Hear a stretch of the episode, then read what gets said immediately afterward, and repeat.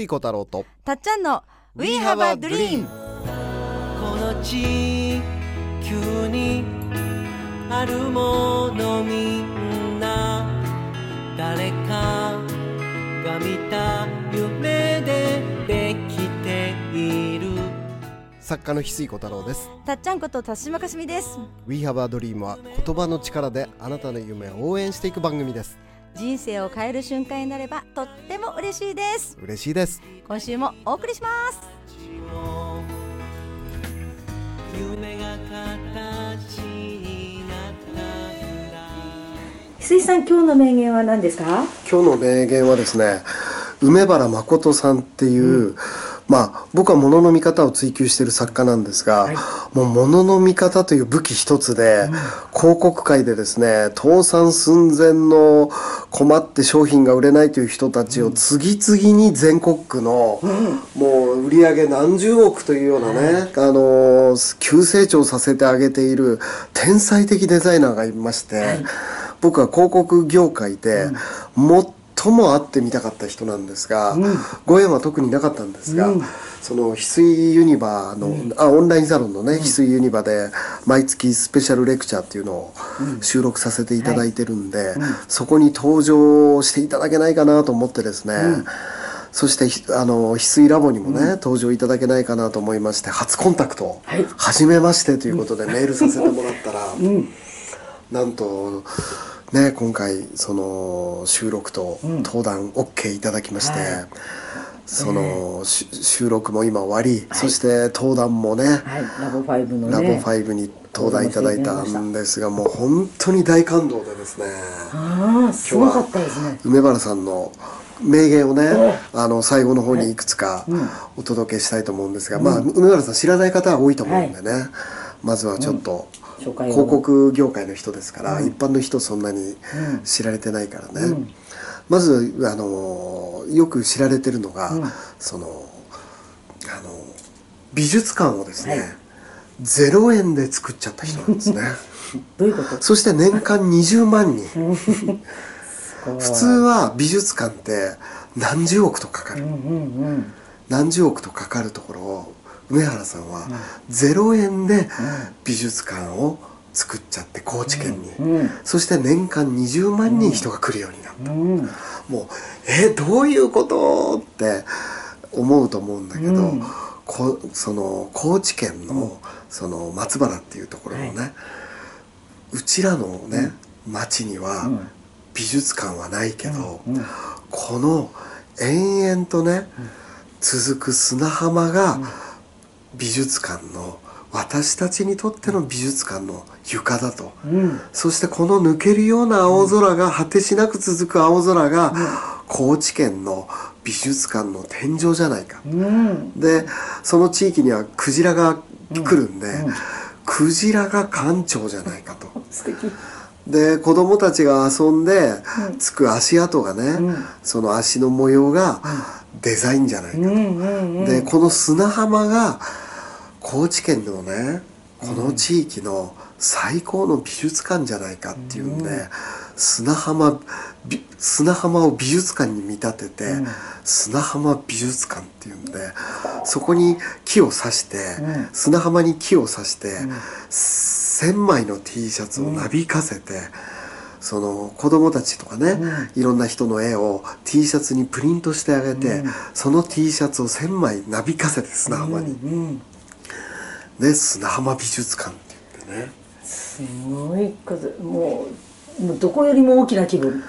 そうで砂浜美術館ってインターネットで検索し画像検索していただくと、その美しい姿が出てくるので、で私たちの町には美術館がありません、この砂浜がね美術館ですっていうコンセプトで、でそのその他ね、そのす実はその砂浜美術館ってもう30年前からうん。行われててで町の人たちが、ここ美術館なんだと思ったらゴミ捨てる人がまず減ったっていうわあ。それはもう結果的にそういうのになったっていう。結果的にゴミ捨てる人が減ってしかも町の人たちからいろんなアイデアが出てね、キルトを展示キルトをこの砂浜で飾りたいとかはい町の人たちもこの砂浜が美術館だっていう発想が生まれたので、うん。ここでこんな催しをしたいとか、うん。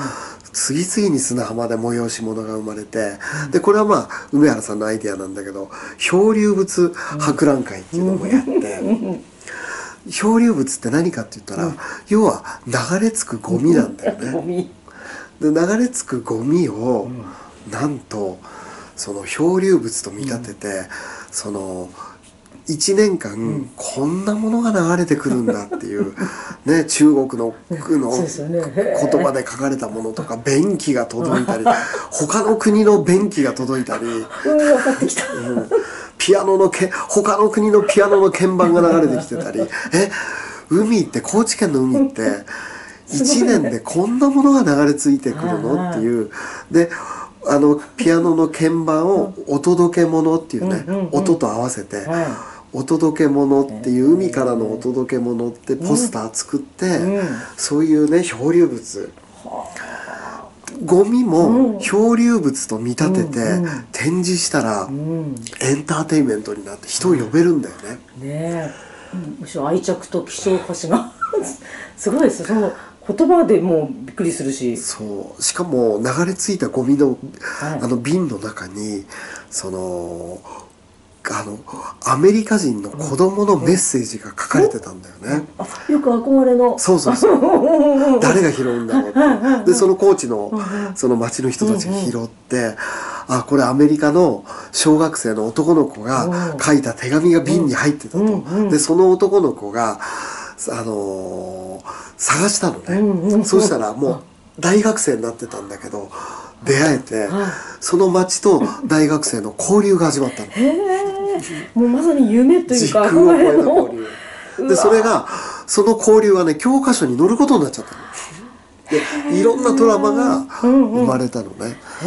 でそれで年間20万人ぐらいもう砂浜美術館呼べるようにねなんとそのバブル期ではい本当に美しい自然環境が破壊されていく中にそのねその日本の美しい風景をあの残しておく必要があるということで、砂浜美術館っていうコンセプトを打ち上げて、そのそこのねあのもうバブル全盛期だったから、いろんな自然が壊されて建物ができちゃってた時代なのね、その発想でね梅原さんはね食い止めたの美しい砂浜を残すことに。うんうんお金をかけてね あの全国にいっぱいポコポコそういろ。んそうそうなものがたその後バブル弾けちゃったから、はいはいなんでこんなとこにこんな無駄な建物作っちゃったんだろうってみんななっちゃったの、うん。全国で、うん。弾けちゃって、はいはいでも砂浜美術館はもう30年間お金をかけずに人を呼び続けているっていうね、もう梅原さんのねもう先見の明っていうか、はいそうですよね。それがね30年前。うわー。30年前で一口に言ってもありえないっていうか本当にバブルだったらもうねお金さえかければなったのにゼロからっていうだけでもこういうのはなんか生き残るもののなんかヒントですよね。そうそうそう。すごいな。ちょっとね梅原さんのね、面白い例はありすぎちゃうんでまたちょっと次回も話しますけどぜひその梅原さんのね、あのインタビューがオンラインサロンでね、はいあの入会いただくと、はい。5月号が梅原さんのうん。スペシャルインタビュー。1時間半か2時間ぐらいかな、あそうですね。1時間半ぐらい。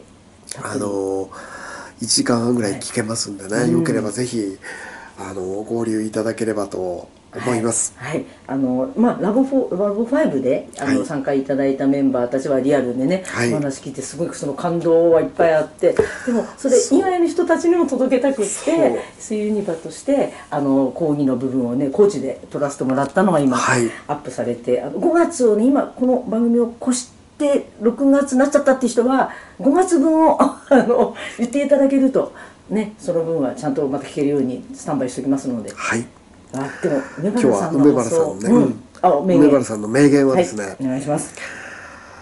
えっとですね。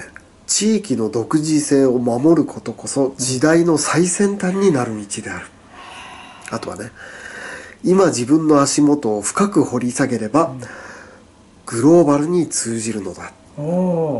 今自分のね足元うん。ローカルですね、ローカルを深く掘り下げれば世界、グローバルに通じるのだ。あーローカルグローバル。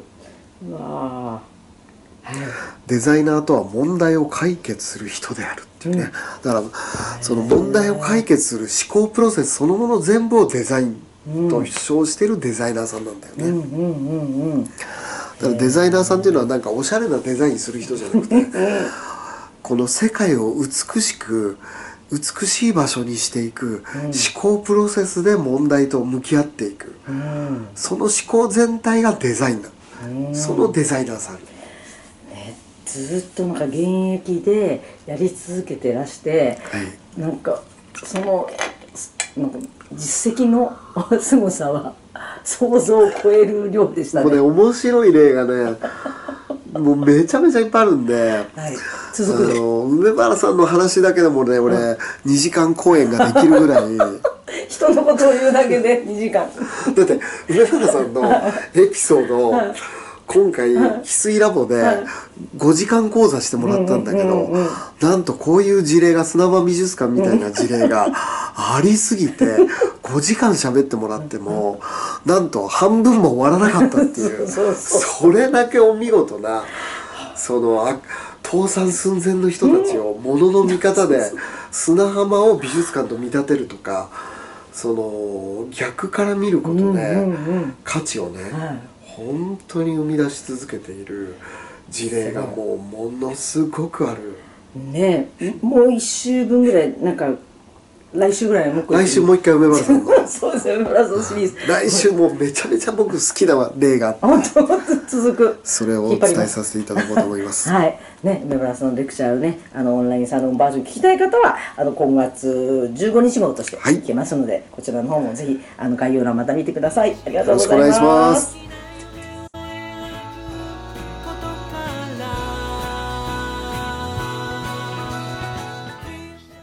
We have a dream この番組はあなたの一歩を応援します。あなたは一人じゃない。あなたがあなたらしく笑顔で進めることを願っています。みんなの夢が叶って地球が夢に満ちた惑星ドリームプラネットになるために翡翠小太郎とたっちゃんこと辰島かすみでした。また来週。またね。バイバイ。どんな明日を描こう。涙こぼれそうな時でも